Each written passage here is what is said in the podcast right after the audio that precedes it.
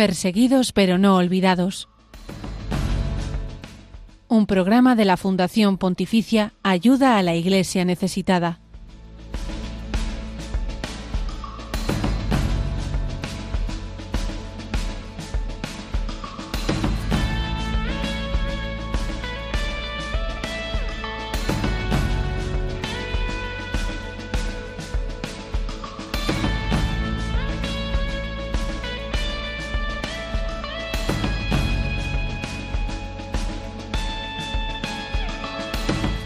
Sido un fin de semana negro para la iglesia que sufre, para la iglesia pobre y perseguida en el mundo. El lunes nos despertábamos con la noticia de un nuevo atentado terrorista yihadista contra una parroquia en el norte de Burkina Faso.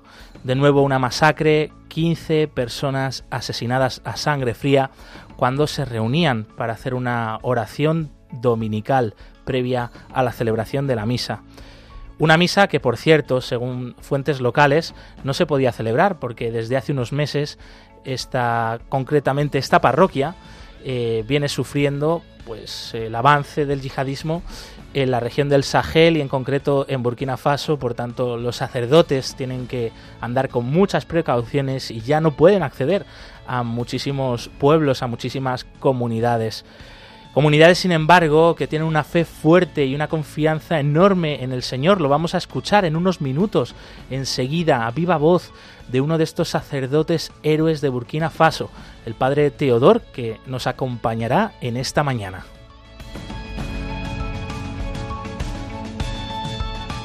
Fin de semana negro, eh, pero también con destellos de esperanza para la Iglesia en Ucrania.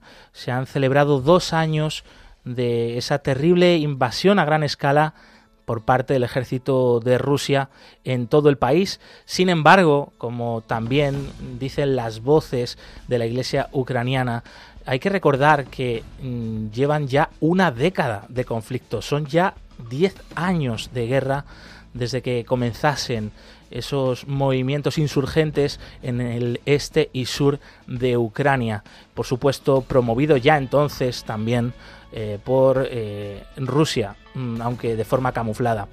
Son estos dos últimos años, eh, como decimos, de, mayor envergadura de, guerra, de miles de muertos, cifras que son incalculables, que, que nadie se atreve a dar, pero la Iglesia presente allí sí que sabe de cientos de miles por un lado, desplazados que siguen siendo acogidos y socorridos en parroquias, en conventos, en colegios, en cualquier centro dependiente de la iglesia local, eh, que son también miles de víctimas. El trauma está creciendo enormemente por el gran desgaste de tantos años de guerra, de incertidumbre, de familiares desaparecidos, ¿no? Pongámonos en su lugar. ¿Cómo se puede vivir eh, con la tensión de tener un padre, un esposo, un hijo que no sabemos si realmente está vivo, está muerto, si está en manos de los rusos, lejos de su hogar. Eh, todas estas heridas están eh, tratando de ser consoladas y, sanadas por esta iglesia local que es enormemente heroica y ahondaremos sobre ello también eh, con un testigo privilegiado, un sacerdote que desde Ucrania va a estar con nosotros en unos minutos. en esta iglesia que socorre también, ayuda a la iglesia necesitada a través de esta campaña Ucrania, no quiero olvidarte que sigue en pie y que desvelaremos nuevos detalles enseguida.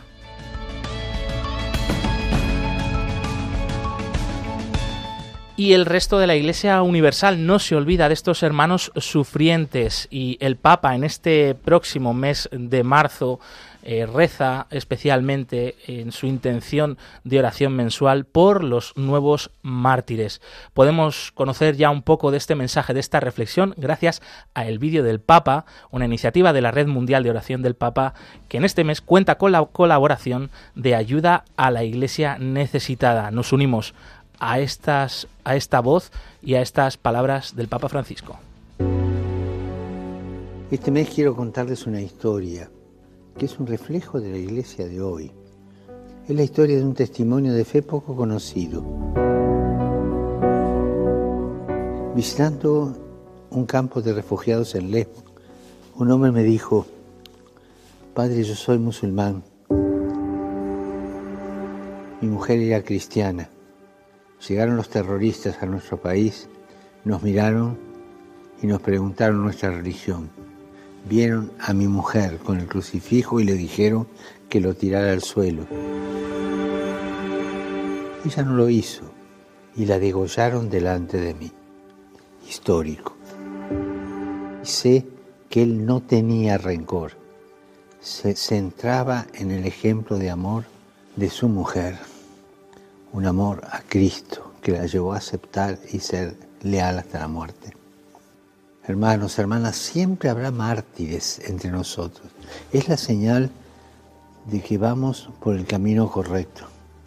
Una persona que sabe me decía que hay más mártires hoy que al inicio del cristianismo. El coraje de los mártires, el testimonio de los mártires es una bendición para todos. Oremos para que quienes en diversas partes del mundo arriesgan su vida por el Evangelio, contagien a la Iglesia su valentía, su impulso misionero.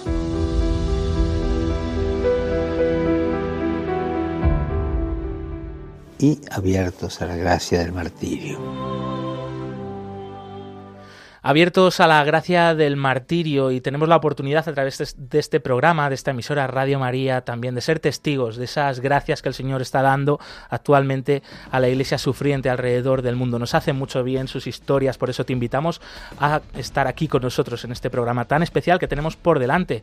Buenos días, Blanca Tortosa. Muy buenos días, Josué Villalón. Pues sí, como estabas adelantando, hoy queremos profundizar y conocer la situación que están viviendo nuestros hermanos de Ucrania, especialmente en cuanto a la libertad religiosa, cuando, como ha recordado, se cumplen dos años de guerra y ya diez desde que comenzó este conflicto. Y además también vamos a traer un testimonio apasionante de generosidad, lleno de esperanza, de las hermanas benedictinas de Eliv en Ucrania, que han abierto su clausura para acoger a desplazados que lo han perdido todo por la guerra. En unos minutos te lo contamos. Hoy vamos a estar también muy cerca de ti, atrayéndote a las acciones, eventos de ayuda a la iglesia necesitada en Burgos, en Valencia, en Santander y demás sitios, así que estad muy atentos. Este programa, eh, bueno, sería imposible también sin vuestro apoyo, eh, sin vuestra presencia, que es parte fundamental, cada uno de vosotros, eh, tú, querido oyente. Por eso te invitamos a participar con nosotros a través de nuestras redes sociales. Eso es, siempre estamos en Twitter como arroba ayuda también en Facebook, en Instagram y en nuestra cuenta de YouTube nos puedes encontrar como ayuda a la iglesia necesitada. Además, estamos retransmitiendo en directo a través de Facebook Live. Nos podéis ver con la cámara ahora mismo en el estudio. Saludamos a todos. Bienvenidos. Para que nos perdáis todos los contenidos que tenemos en estas plataformas, eh, mucho más de lo que contamos aquí. Tenemos vídeos, noticias, imágenes de toda esta iglesia que sufre, pero que siempre nos llena de esperanza. En el Facebook Live, por cierto, nos llegan mensajes a ese chat en directo. Ya hay oyentes por ahí escribiéndonos. Os agradecemos enormemente.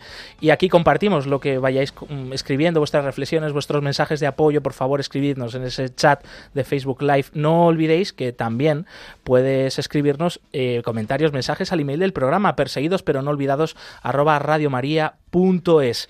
Y antes de ir ya a este tema principal de Ucrania y esa conexión que tenemos especial desde allí, saludamos por último, pero no menos importante, a las personas que están en el control de sonido. Hoy nos acompañan Paloma Méndez y Yolanda Gómez. Bienvenidas, muchísimas gracias.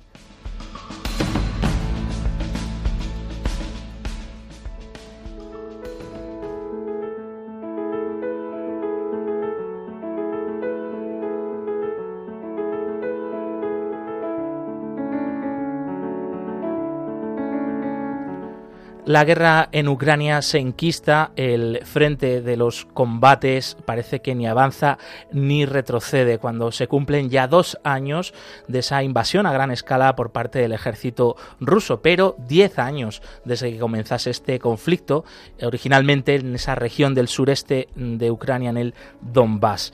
Esta guerra eh, ha dejado ya, por el momento, más de 14 millones de personas sin hogar que han tenido que huir. Eh, muchos han huido lejos, ¿no? Eh, lejos de este país, en Europa Occidental, en otras partes.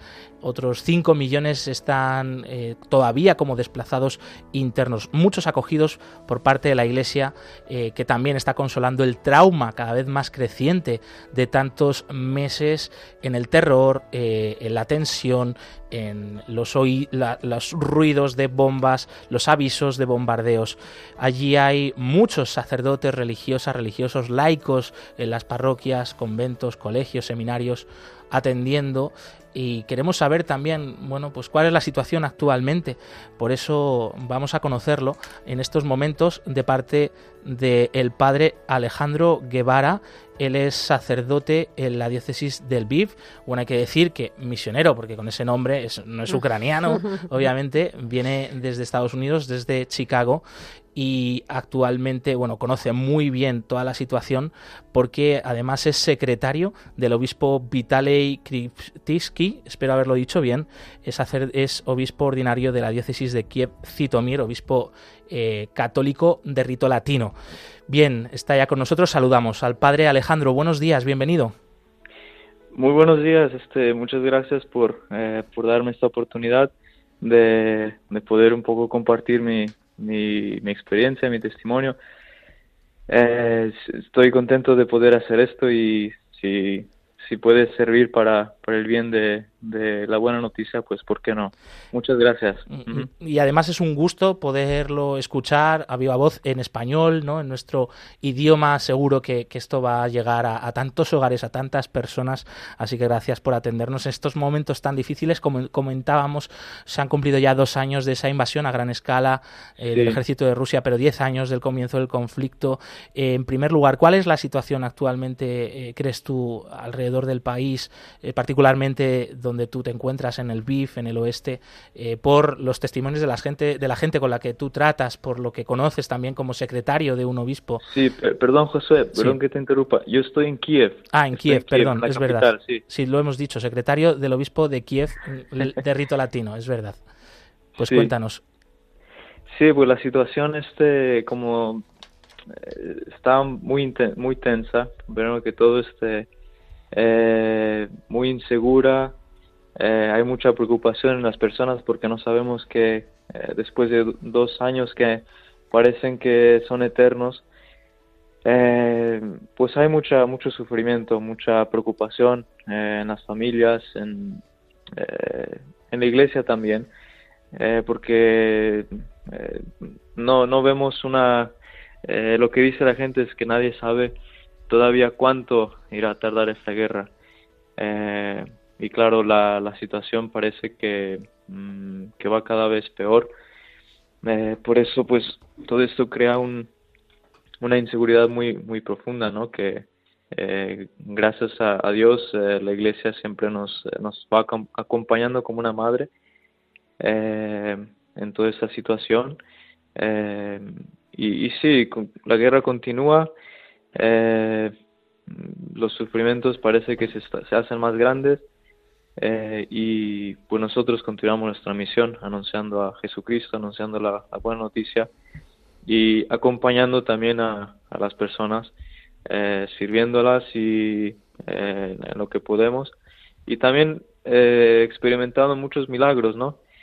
en medio de todo este conflicto vemos también la presencia de Dios, que, que realmente Dios es un Padre que que está, eh, nos está acompañando, ¿no? está presente en, en este sufrimiento y nos da consuelo interior que, que después, eh, a mí personalmente, después me ayuda también a, consolar a las personas que vienen pues eh, muy afectadas, ya sea en, el confesional, a través de la confesión o a través de los sacramentos o, o así. Y sí, seguimos adelante llenos de ¿cómo decirlo? Eh, pues sí, en medio de, todo este, no sé si la palabra en España se dice mucho, ¿no? Follón. Sí, follón. Problema grande, drama, ¿no? sí. Sí, pero, pero siempre hay esperanza, ¿no? Siempre hay esperanza porque sabemos que, como dice San Pablo, que nuestro verdadero enemigo es el, es el demonio, ¿no? Nuestra lucha no es contra la carne y la sangre, eh, sino contra los espíritus eh, del mal que tratan de engañar a las personas también enfrente de, de este conflicto.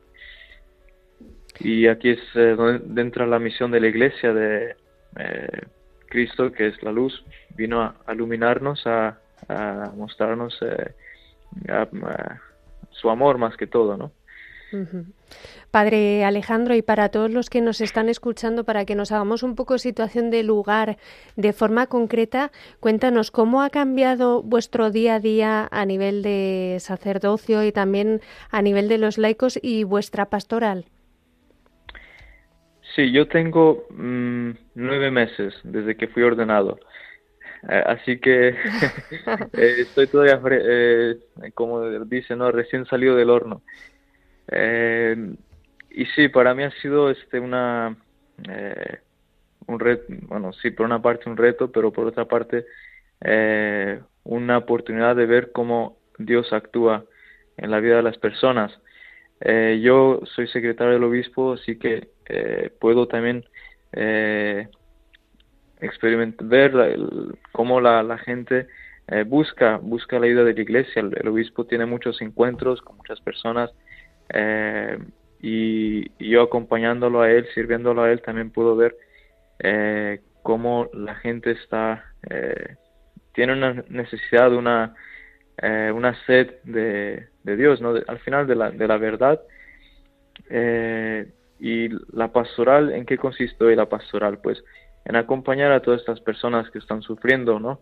de las consecuencias de la guerra, ya sea familias que eh, que han perdido seres queridos eh, o familias que los maridos han vuelto de la guerra pero ya completamente cambiados ya sea eh, físicamente y también espiritualmente.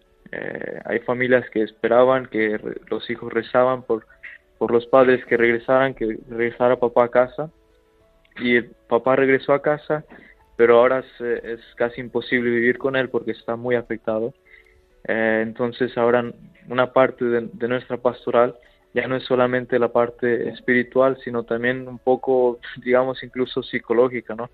Eh, por eso son nuevos retos que se presentan, nuevas eh, cosas que, tenemos que aprender también nosotros como sacerdotes a, a, confrontar. Claro. Y Alejandro, ¿qué, ¿qué, se puede decir a una persona en esta situación para lo que tú decías, transmitirle esa esperanza que tú estás siendo testigo de que Jesucristo sigue estando allí con vosotros a pesar de todo? Eh, o bueno, en este tiempo, ¿qué le has oído decir a, a tu obispo tratando de consolar a esta gente? Pues más que todo, él siempre parte de su, de su experiencia personal eh, de cómo nosotros también estamos viviendo todo esto. Es verdad que una, de una forma diferente, pero eh, nosotros también escuchamos las bombas cuando caen, eh, las alarmas. Eh, de alguna, de un modo también nosotros hemos sido afectados. hay algunos sacerdotes, por ejemplo, que dicen que desde que empezó la guerra ya dos veces más tienen canas, ¿no? Por, o la falta de dormir, o sea, nosotros mismos también eh, estamos siendo afectados. Y eh, también al mismo tiempo experimentamos que, que Dios es aquel que, que consuela.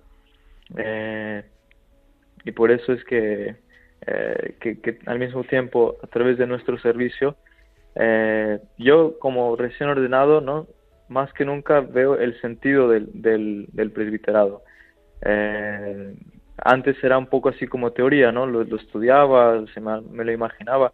Ahora veo que realmente el, presbiterado es, eh, un servicio fundamental eh, eh, que ahora, no durante la guerra, puedo ver cómo, más que todo, Dios actúa a través de mí.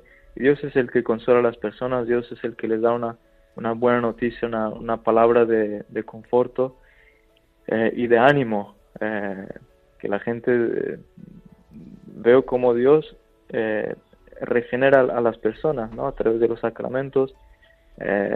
y poco a poco, en medio de todos estos tiempos de, difíciles, siempre hay una luz, que es que es Dios presente en su pueblo, en la iglesia. y, y, nada, sí, con esta, con esta esperanza vivimos día a día sin hacernos ningún plan porque pues nada es seguro, nada es estable eh, y siempre esperando que rezando, eh, ya sea por la conversión de Ucrania, que también por la conversión de, de nuestros enemigos, de, y pues nada, así poco a poco. eh, estamos también muy eh, consolados de, de saber que, que, no estamos solos, ¿no? Que hay muchísimas personas en todo el mundo que nos están apoyando, eh, rezan por nosotros y también nos apoyan materialmente. Eh, quizás menos que al inicio de la guerra, pero eh, gracias a Dios eh, nunca nos ha faltado nada eh, y, hemos podido continuar nuestra misión, ¿no? que es evangelizar y anunciar la buena noticia. Padre, ¿y podrías contarnos algún testimonio de esperanza directo que tú hayas vivido de desplazados, de gente que haya vuelto a encontrarse con el Señor en esta situación? Sí, eh, hay varias. Podría contar de una, de una familia que también están aquí, toda la familia en misión, aquí en Kiev. Eh, y ellos al inicio de la guerra eh, decidieron eh, quedarse aquí. No vieron como voluntad de, de Dios quedarse aquí con, con ese pueblo eh, sufriente. y estuvieron aquí, me parece, tres meses desde que empezó la guerra y por ejemplo los niños les contaban la historia de no sé si, si habéis visto esta película eh, La vida es bella una Sí. película italiana Sí, sí, ¿Cómo sí. no? Eh, pues el padre de familia que es, es bastante joven los dos son 30 no tienen 40 años todavía y tienen eh, ahora seis siete hijos y ella estaba esperando el séptimo eh, cuando empezó la guerra eh, y a los hijos les contaban un poco así como la familia está la, la vida es bella, ¿no? Que eh, estos tanques es, es todo un juego, es, tenemos que sobrevivir para un poco también eh, tranquilizar a los hijos y al final eh, a través de- del hecho de que estaban aquí eh, fueron un signo para muchas personas, ¿no? De, también de la presencia de Dios en medio de, de, de la guerra.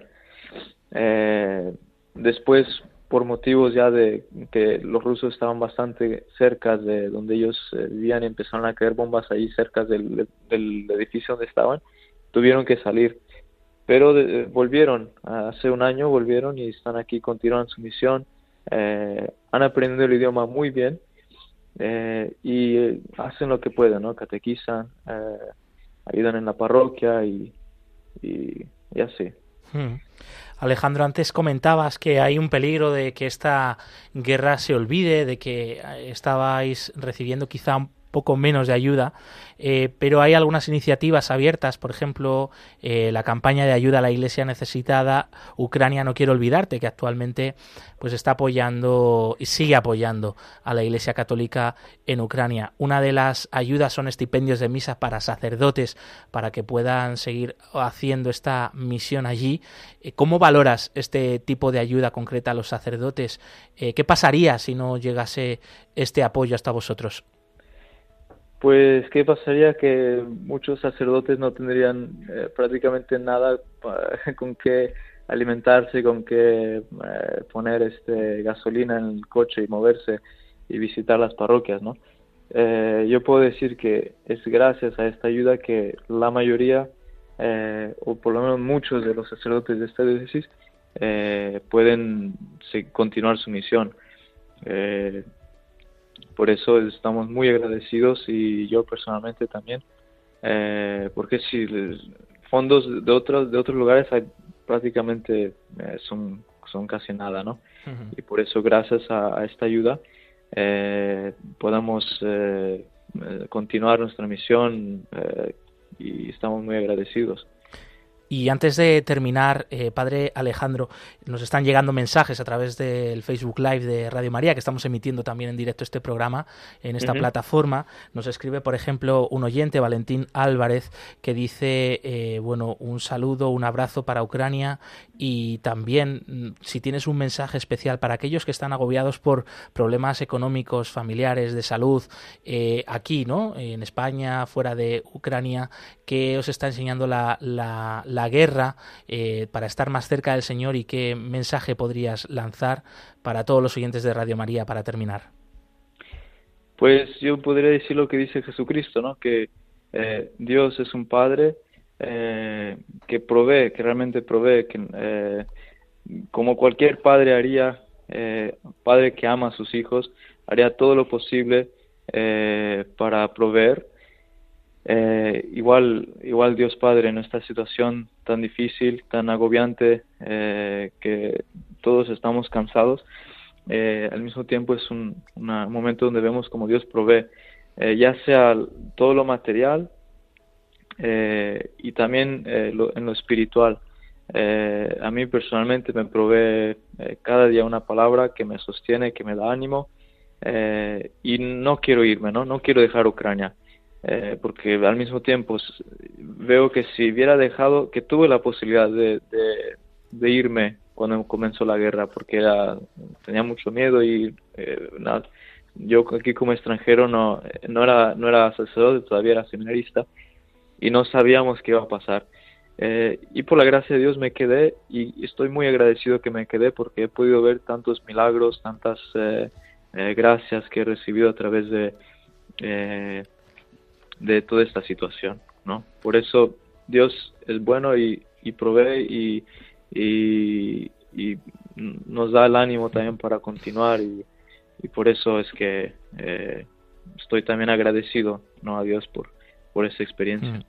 Agradecemos este mensaje para este oyente que nos escribe en el chat de Facebook Live. Os animamos a, dejarnos mensajes de apoyo a esta iglesia sufriente de Ucrania, la iglesia pobre y perseguida en el mundo, en esta plataforma.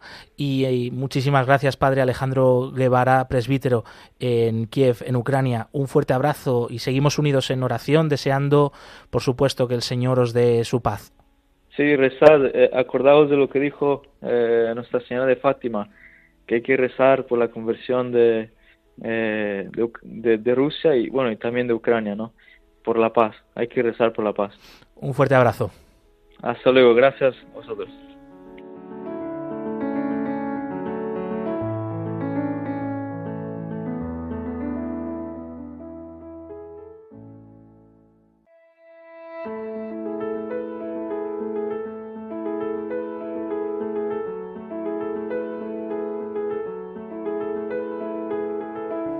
Son las 11 y 27 minutos, las 10 y 27 minutos en las Islas Canarias. Los cristianos que sufren persecución y pobreza por seguir a Jesús no ocupan eh, grandes espacios en los medios de comunicación, pero nosotros aquí sí queremos que ellos sean noticia.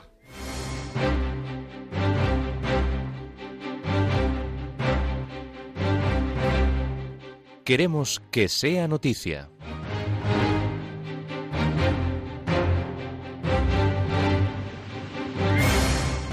El Papa pide oración por los mártires de nuestro tiempo en su nuevo vídeo de intenciones de oración del mes de marzo. El coraje de los mártires, el testimonio de los mártires es una bendición para todos, asegura el Santo Padre en su mensaje del vídeo del Papa de este mes de marzo y pide rezar especialmente por ellos. Este vídeo está promovido por la Red Mundial de Oración por el Papa y en esta ocasión ha contado con la colaboración de la Fundación Pontificia Ayuda a la Iglesia Necesitada. Francisco recuerda el testimonio y el dolor de un esposo que conoció en la isla griega de Lesbos, cuya mujer fue asesinada delante de él por ser cristiana. Por su parte, la presidenta internacional de la Fundación, Regina Lynch, asegura que la intención de oración de este mes del Santo Padre es muy importante para animar a orar por las víctimas de la persecución. En Ucrania, dos congregaciones de vida contemplativa abren su clausura para acoger a los desplazados de la guerra. Sí, los monjes capuchinos de Kiev y las hermanas benedictinas de Lviv han abierto sus puertas para acoger a los que han tenido que dejarlo todo y huir por la guerra de Ucrania. Clara Sbierska, superiora de las benedictinas, afirma que comparten todo lo que tienen con las miles de personas que hasta la fecha ya han pasado por su convento. De hecho, muchos de estos desplazados antes eran y han conocido por primera vez la vida religiosa, por lo que esta experiencia está siendo también una gran ocasión de evangelización. Con la campaña Ucrania, no quiero olvidarte, ayuda a la Iglesia necesitada quiere apoyar económicamente también a estas congregaciones que están acogiendo desplazados por la guerra. Los mártires de Irak y la iglesia nigeriana son protagonistas de la octava Noche de los Testigos en Madrid.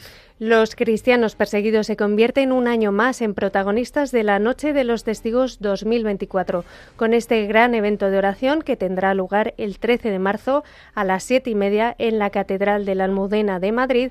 La Fundación Pontificia Ayuda a la Iglesia Necesitada quiere ser altavoz de los cristianos perseguidos en el mundo. En esta ocasión, el evento estará centrado en la Iglesia de Nigeria y en la figura del padre Ragid Ghani, un sacerdote iraquí asesinado en 2007. El cardenal José Cobo, arzobispo de Madrid, presidirá la celebración y se tendrá un especial recuerdo por Ucrania y Tierra Santa. El evento es de acceso libre para todos y para los que no puedan asistir presencialmente se podrá seguir también a través del canal de YouTube de la Diócesis de Madrid y de Ayuda a la Iglesia necesitada. Un atentado terrorista en una iglesia católica deja al menos 15 muertos en el norte de Burkina Faso. El pasado domingo 25 de febrero, un grupo terrorista atentó contra la comunidad católica de la localidad de Esacane, en Burkina Faso. Los hechos ocurrieron mientras se celebraba la misa y el balance provisional es de 15 muertos. Según fuentes de prensa, el ataque fue llevado a cabo por hombres armados en el interior de la iglesia. En esta dolorosa circunstancia, el obispo de la Monseñor Loren Bifuré, ha invitado a todos a rezar por la conversión de quienes siguen sembrando muerte y desolación en Burkina Faso.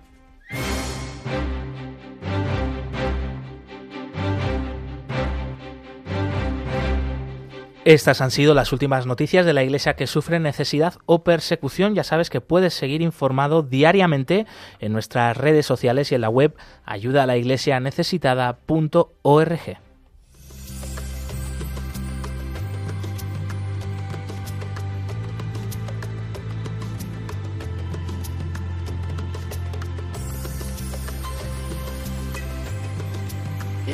Precisamente sobre esta última noticia que nos llegaba hace unos días de Burkina Faso, tenemos un testigo privilegiado con el que hemos podido charlar recientemente, y es que el yihadismo sigue vivo en este país, en el que hace un año se informaba que casi la mitad del territorio estaba en manos de los terroristas. Esta nueva noticia es un duro golpe para la sociedad burkinesa y para la Iglesia Católica. Así nos lo cuenta el padre Teodor Caboré desde la vecina diócesis de Calla, no muy lejos de donde se produjo este último ataque, pero que no ha sido el último tuvieron lugar varios ataques en distintos lugares eh, del país. Eh, y lo que ha hecho es abrir, obviamente, nuevas heridas en nuestros corazones, añadir más dolor a lo que ya teníamos antes. Los militares de Burkina Faso en estos últimos meses habían liberado algunas regiones de manos de los terroristas islámicos. Esta crisis ha provocado una emergencia humanitaria con más de un millón de desplazados. Los objetivos de los yihadistas no son del todo claros, pero el vacío de poder, la corrupción política y la debilidad de los estados del Sahel provoca un avance sin precedentes de estos grupos integristas y asesinos. Quieren hacernos creer que es como si no hay ningún lugar seguro para nosotros. Ya no podemos convocarnos, o sea, no podemos reunirnos en asamblea para, para celebrar porque eh, allí estarán ¿eh? para sembrar terror y esto nos duele muchísimo. Eh, y además a los terroristas no les gustan en general que, los, que la gente vuelve vuelva eh, a, sus, a sus hogares, a sus aldeas, a sus tierras, de donde habían huido. La Iglesia en Burkina Faso no ceja en su empeño de llevar esperanza y amor a todos. Está acogiendo a miles de desplazados que viven del terror, está enterrando a las víctimas, está consolando a esas familias. La fuerza en este tiempo de cuaresma, además, es la presencia de Jesús que ha muerto pero está resucitado. El padre Teodor Caboré, de la diócesis de Calla, en una de las regiones regadas por la sangre de estos nuevos mártires de Burkina Faso, se despide con un mensaje de confianza en Dios para todas las, para todas las víctimas del terrorismo, sus familiares, les encomendamos a la misericordia de Dios y, pedimos mucho también a Dios por los verdugos. Imploramos su clemencia, su bondad y, y el don del Espíritu Santo para que convierta los corazones y para que podamos vivir en paz y construir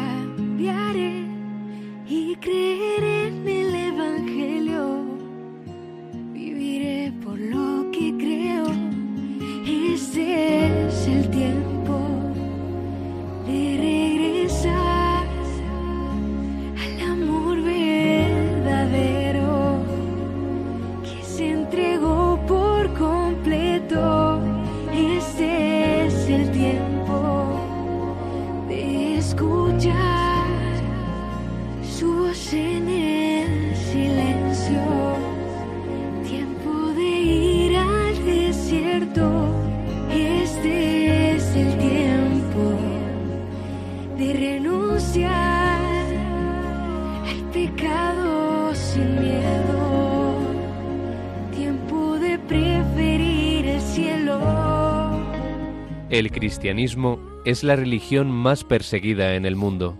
Conoce de cerca esta realidad en Perseguidos pero no olvidados, un programa de ayuda a la Iglesia necesitada en Radio María.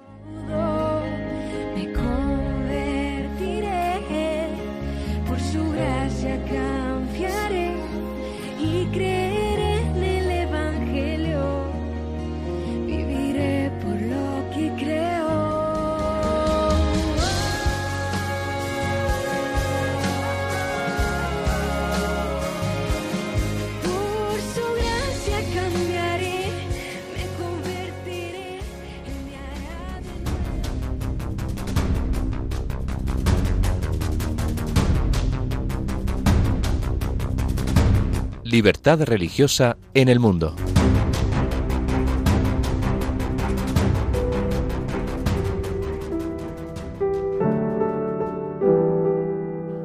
Y continuamos muy atentos a la realidad de Ucrania de la que venimos hablando en este programa. Por ello, queremos ahora profundizar en la situación de la libertad religiosa a la luz del informe Libertad Religiosa en el Mundo 2023. Te contamos las cinco claves para conocerlo mejor.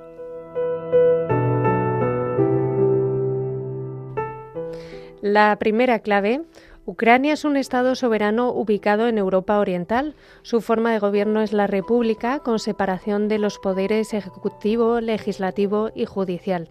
Y su territorio está organizado según un Estado unitario compuesto por 24 oblasts, la República Autónoma de Crimea y dos ciudades con estatus especial.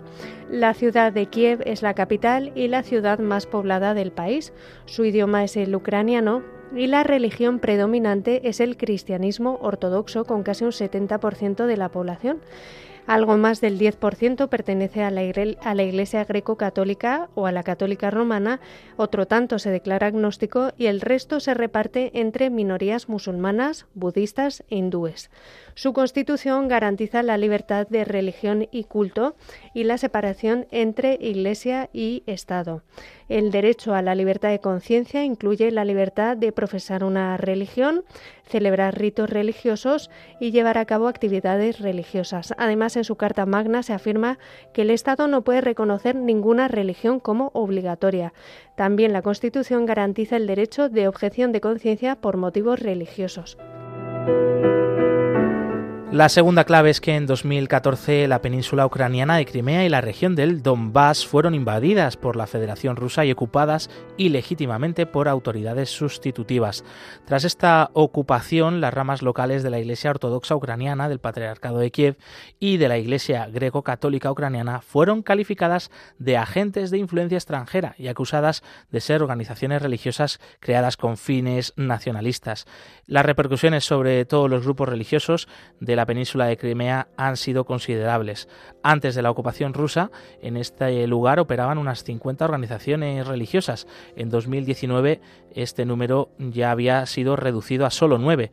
La restitución de edificios religiosos para el culto sigue siendo un problema para las comunidades religiosas no pertenecientes a la Iglesia Ortodoxa rusa y ucraniana, pero pertenecientes al Patriarcado de Moscú. Además del bombardeo de bienes religiosos y lugares que forman parte del patrimonio cultural, tanto en las zonas ocupadas como en las controladas por el gobierno ucraniano, un informe del Instituto para el Estudio de la Guerra de marzo de 2023 indicaba que en los territorios ocupados por Rusia las violaciones religiosas equivalían a una campaña de persecución religiosa sistemática. La tercera clave se basa en un análisis del Instituto Ucraniano para la Libertad Religiosa de febrero de 2023 que indicaba que al menos 494 propiedades religiosas fueron destruidas, dañadas o saqueadas hasta esa fecha por el ejército ruso. La mayor parte de mezquitas, iglesias y sinagogas destruidas se encontraban en las regiones de Donetsk, Lugansk, Kiev y Kharkov. Al menos 170 iglesias cristianas evangélicas y casas de oración también han sido destruidas. Este instituto ucraniano también registró tomas de, de edificios religiosos y su utilización como bases militares rusas o como posiciones de tiro. Clave número 4. Dos ejemplos de guerra y fe. En 2014, durante un discurso en el que el, presidente ruso Vladimir Putin justificó la invasión de Crimea, declarando que la conversión del príncipe a la ortodoxia oriental, a la ortodoxia oriental en el año 988 predeterminó la base general de la cultura, la civilización y los valores humanos que unen a los pueblos de Rusia, Ucrania y Bielorrusia. En febrero de 2022, por su parte, el metropolita Onofru es cabeza de la Iglesia Ortodoxa Ucraniana del Patriarcado de Moscú, rama de la Iglesia, por tanto, Ortodoxa rusa, hizo un llamamiento al presidente Putin para que detuviera esta guerra. Francisco ha hecho numerosos llamamientos públicos y privados para que se ponga fin a esta guerra, así como múltiples esfuerzos diplomáticos en favor de la paz. También líderes de la Iglesia Católica, especialmente en los países limítrofes, han condenado esta guerra y han hecho llamamientos por la paz. En 2022, el presidente de la Conferencia Episcopal Polaca hizo un llamamiento a los líderes cristianos de Ucrania y Rusia para que se unieran en oración con Polonia a fin de evitar una guerra. Y quinta y última clave sobre el futuro de la libertad religiosa en el país, en Ucrania. El mayor desafío es, por tanto, la situación de los territorios ocupados. En la zona controlada por las autoridades de Kiev, los casos de discriminación religiosa son principalmente, hasta la fecha, incidentes perpetrados contra individuos y no violaciones sistémicas de la libertad religiosa. Desgraciadamente, la guerra parece estar cada vez más enquistada, siendo poco probable que el conflicto se resuelva pronto. Los abusos los derechos humanos, incluidas también las violaciones a la libertad religiosa, no tienen visos de disminuir. Por todo ello, las perspectivas de este derecho para el futuro siguen siendo negativas.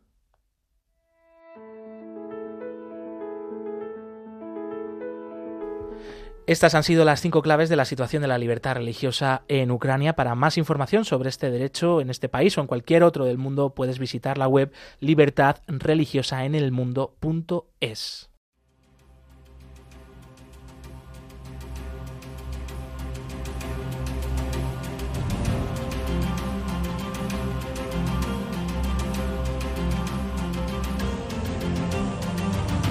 Testigos del siglo XXI.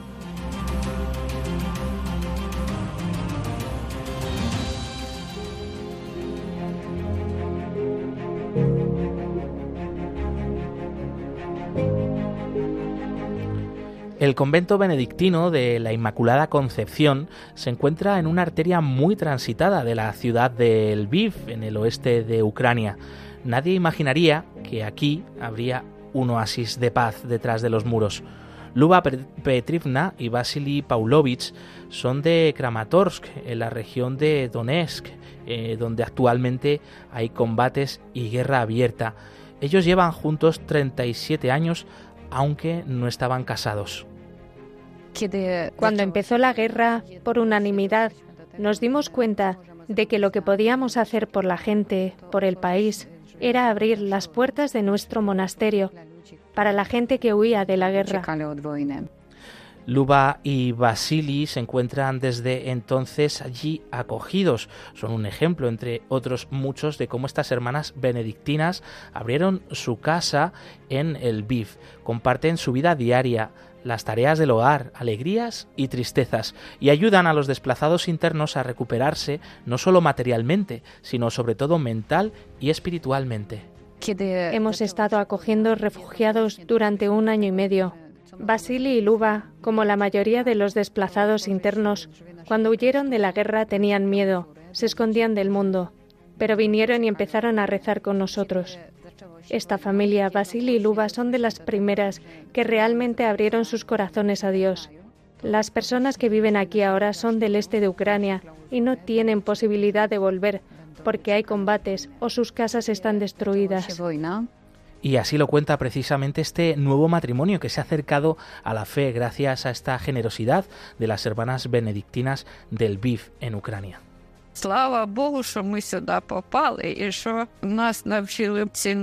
Gracias a Dios que acabamos aquí y que nos enseñaron a apreciar a Dios, a buscar a Dios en nuestra vida.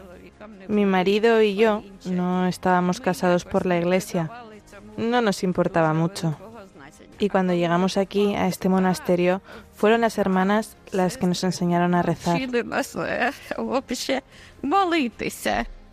Desde el comienzo de la guerra de Ucrania, las hermanas benedictinas del VIF han atendido alrededor de 1.200 personas desplazados y refugiados. Actualmente todavía siguen viviendo allí 25 refugiados. Muchos de estos van a rezar, a confesarse, a recibir la Sagrada Escritura, algunos por primera vez en sus vidas, como hemos escuchado. Esta cuaresma tú les puedes seguir enviando esperanza a través de Ayuda a la Iglesia Necesitada de la campaña Ucrania No Quiero Olvidarte en la web ayudalaiglesianecesitada.es.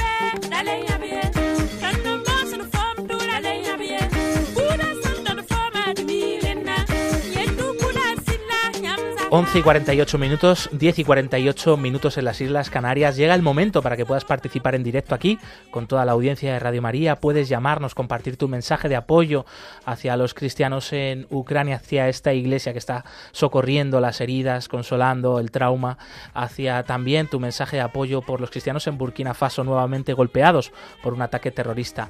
Eh, pues eh, puedes hablar ya, llamarnos ya al siguiente número de teléfono 91005 94 19, repetimos 91 005 94 19. Estamos cerca de ti, queremos que también estés eh, tú cerca de nosotros, de la Iglesia pobre y perseguida, mientras te vamos contando las actividades de ayuda a la Iglesia necesitada alrededor de las diócesis eh, y de las provincias de España.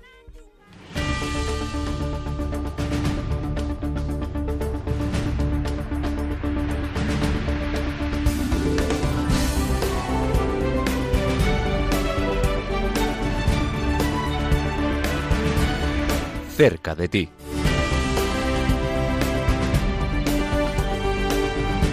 Y nos acompaña Sergio Rivas, responsable regional de ayuda a la Iglesia necesitada en Levante. Sergio, buenos días, bienvenido.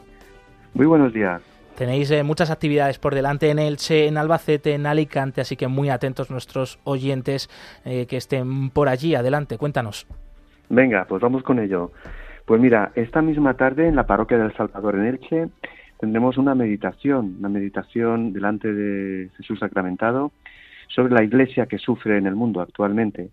Eh, invitaremos a través de esa meditación y la presencia del Señor a dejarnos testimoniar por los crucificados de, nuestro tiempo y a ayudarlos en la medida de lo posible. Mañana en la misma parroquia, viernes a las 18.45, rezaremos el Vía Crucis por la iglesia que sufre, la iglesia perseguida y necesitada.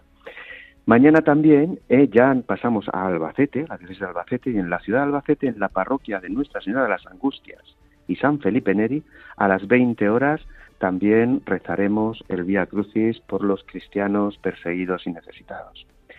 La próxima semana volvemos a la diócesis de Teruel Alicante, del 4 al 10 de marzo. En la parroquia Nuestra Señora de Gracia vamos a tener una intensa semana por la iglesia perseguida.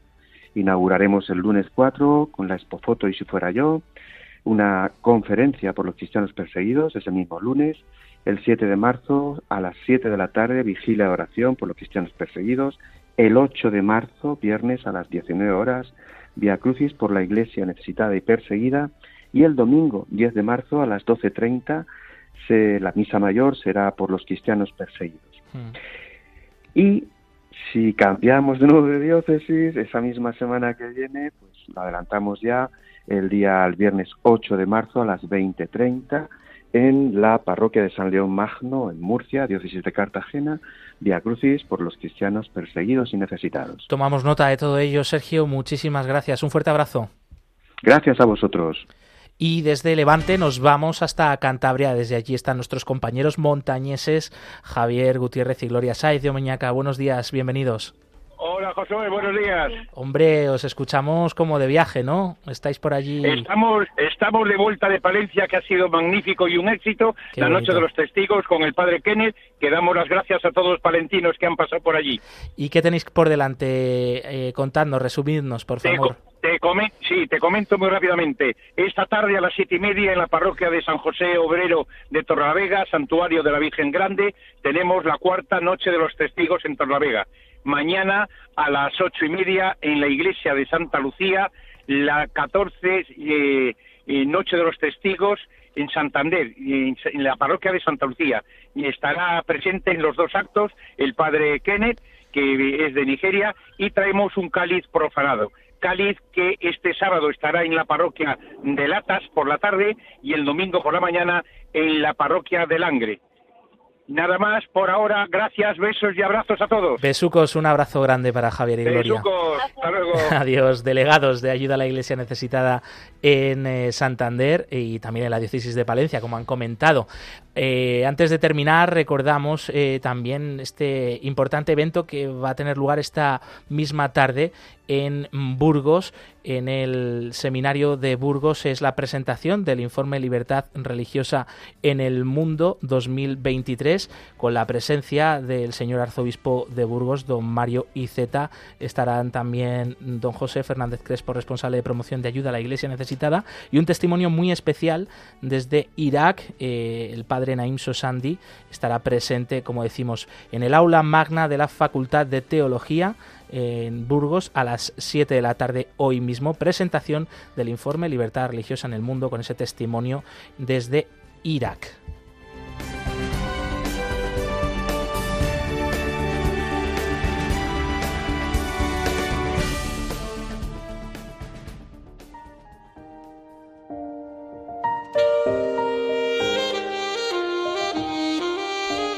Oración por los cristianos perseguidos. Dios nuestro, que en tu misteriosa providencia has querido asociar tu Iglesia a los sufrimientos de tu Hijo. Concede a los fieles que sufren persecución a causa de tu nombre el don de la paciencia y de la caridad, para que puedan dar testimonio fiel y creíble de tus promesas. Por Jesucristo nuestro Señor. Amén.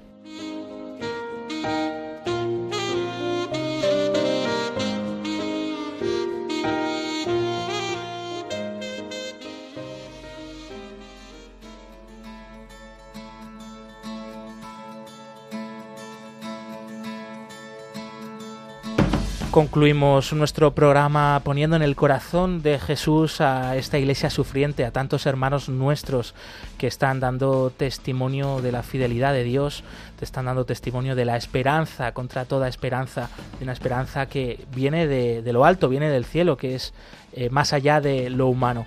Es posible amar al enemigo. Nos lo han contado desde Ucrania el padre Alejandro Guevara, misionero allí en Kiev. Eh, también es posible acoger a todos, a pesar eh, bueno, de que vivas en tu casa dedicado a la oración pues un testimonio enorme, el de las benedictinas del BIF también en Ucrania. Y es posible seguir anunciando el Evangelio pese a la persecución, como nos lo ha contado el padre Teodor desde Burkina Faso. La iglesia allí ha vuelto a ser golpeada con un atentado terrorista y la muerte de 15 personas a sangre fría en una iglesia en el domingo cuando iban a celebrar la misa. Pues bien, siguen en nuestro corazón y siguen presentes en la oración. Gracias, Blanca Tortosa. Gracias a ti, un placer. En el control de sonido agradecemos, nos han acompañado Paloma Méndez y Yolanda Gómez. Aquí continúa la programación con el rezo del Ángelus y ya puedes escuchar de nuevo este programa completo en el podcast en la web de Radio María o de Ayuda a la Iglesia Necesitada. Nosotros nos, nos vamos movidos por el amor de Cristo y al servicio de la Iglesia que sufre. Hasta pronto, adiós.